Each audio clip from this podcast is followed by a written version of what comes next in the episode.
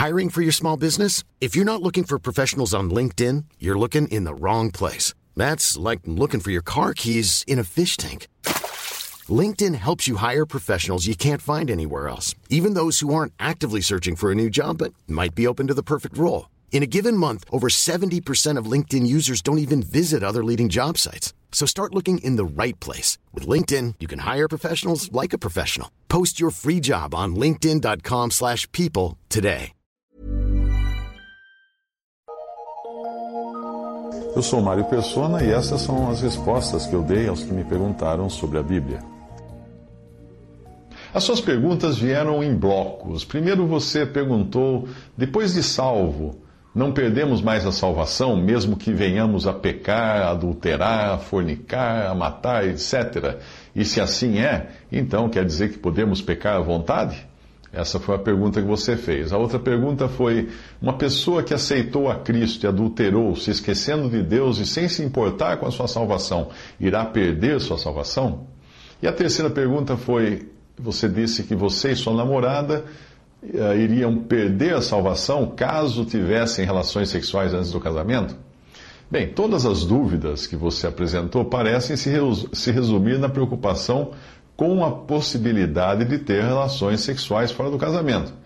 Você colocou as duas primeiras perguntas como se fosse de, de outras pessoas, mas me parece que a mais importante é a última, que você, na qual você quer saber se tiver relações sexuais com a sua namorada, vocês iriam perder a salvação. Uma pessoa que realmente creu em Jesus como Salvador recebe uma nova vida que veio de Deus. Ela nasceu de novo. Portanto, agora o seu corpo é templo do Espírito Santo que habita nessa pessoa. Depois de crer em Cristo, ela é selada com o Espírito Santo da promessa, que é a garantia da sua salvação. Essa pessoa já não pertence a si mesma, mas ao Senhor que morreu para salvá-la. Será que você é essa pessoa realmente? Será que você um dia creu em Cristo como seu Salvador? Será que você realmente se converteu a Ele? Se for, então você vai saber o quanto o Senhor sofreu para pagar por seus pecados. E vai saber que a partir do momento em que você se tornou uma ovelha de Cristo, ninguém mais pode arrebatar você das mãos do Pai, nem mesmo você, o pecado ou o diabo. O poder que salvou você que salvou você, que tirou você da morte, é maior do que qualquer poder que você, o pecado ou o diabo possam ter, para agora tirá-lo dessa posição, tirá-lo das mãos de Deus. Ao se tornar um membro do corpo de Cristo, você passou a fazer parte dele, como se fosse o seu braço ou sua perna. Uh, fazem, como um braço ou uma perna fazem parte de um corpo, você agora é membro do corpo de Cristo. Eu pergunto, você deixaria alguém arrancar seu braço ou sua perna de você? Não, você não deixaria. E nem Cristo vai deixar alguém ou algo arrancar um membro do seu corpo.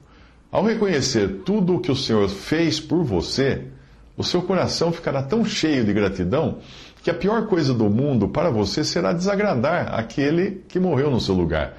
Portanto, você nem iria querer pensar em, em desagradar esse Senhor.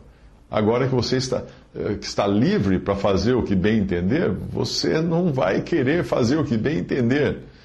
Porque se você achar que agora que está livre, porque você já está salvo, você pode sair por aí pintando e bordando ao seu bel prazer, hum, então acho que você não entendeu ainda o que Cristo fez por você e você está achando que a sua salvação seja por méritos.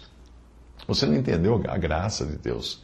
A coisa funciona assim: imagine um médico que salvou a sua vida e não cobrou nada por isso.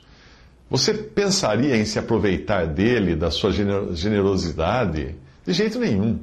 Se você realmente entendeu de qual situação crítica ele tirou você, você ficaria eternamente grato e faria qualquer coisa para agradar a esse médico. A ideia de sermos salvos por nossas obras ou de nos mantermos salvos por elas é o que nos dá direitos, ou nos faz achar que temos direito. Uma pessoa que, que fez tudo direitinho, que obedeceu, viveu uma vida correta, etc, etc, poderia, se fosse este o caso, chegar a Deus e cobrar a salvação, ou cobrar uma bênção, como faz o empregado no final do mês. O patrão deve o salário para o empregado. É, não é favor, não é nenhum favor o patrão quando ele paga o salário, ele deve o salário. Se a salvação fosse por cumprirmos as regras estabelecidas por Deus, nós faríamos dele nosso devedor, caso cumpríssemos essa essas regras. Ele ficaria devendo a nós a salvação.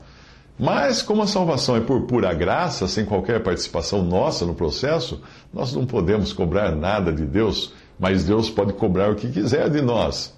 Nós ficamos devedores dele, como você ficaria devedor do médico, do exemplo que eu dei. Portanto, acho que a melhor pergunta não seria esta, se você perde a salvação, mas a melhor pergunta é saber se você iria querer desagradar aquele que morreu por você. Você quer ir contra a vontade de seu Senhor, do seu Salvador? Você acredita que se sentirá bem depois disso, de fazer a sua própria vontade? Você acredita que isso trará bênção e felicidade para você? Você sabe a resposta.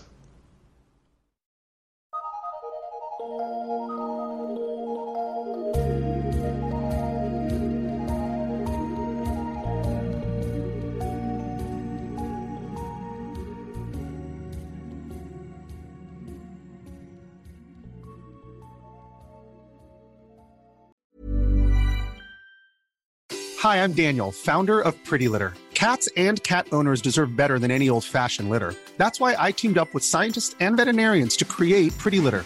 Its innovative crystal formula has superior odor control and weighs up to 80% less than clay litter. Pretty Litter even monitors health by changing colors to help detect early signs of potential illness. It's the world's smartest kitty litter. Go to prettylitter.com and use code ACAST for 20% off your first order and a free cat toy. Terms and conditions apply. See site for details.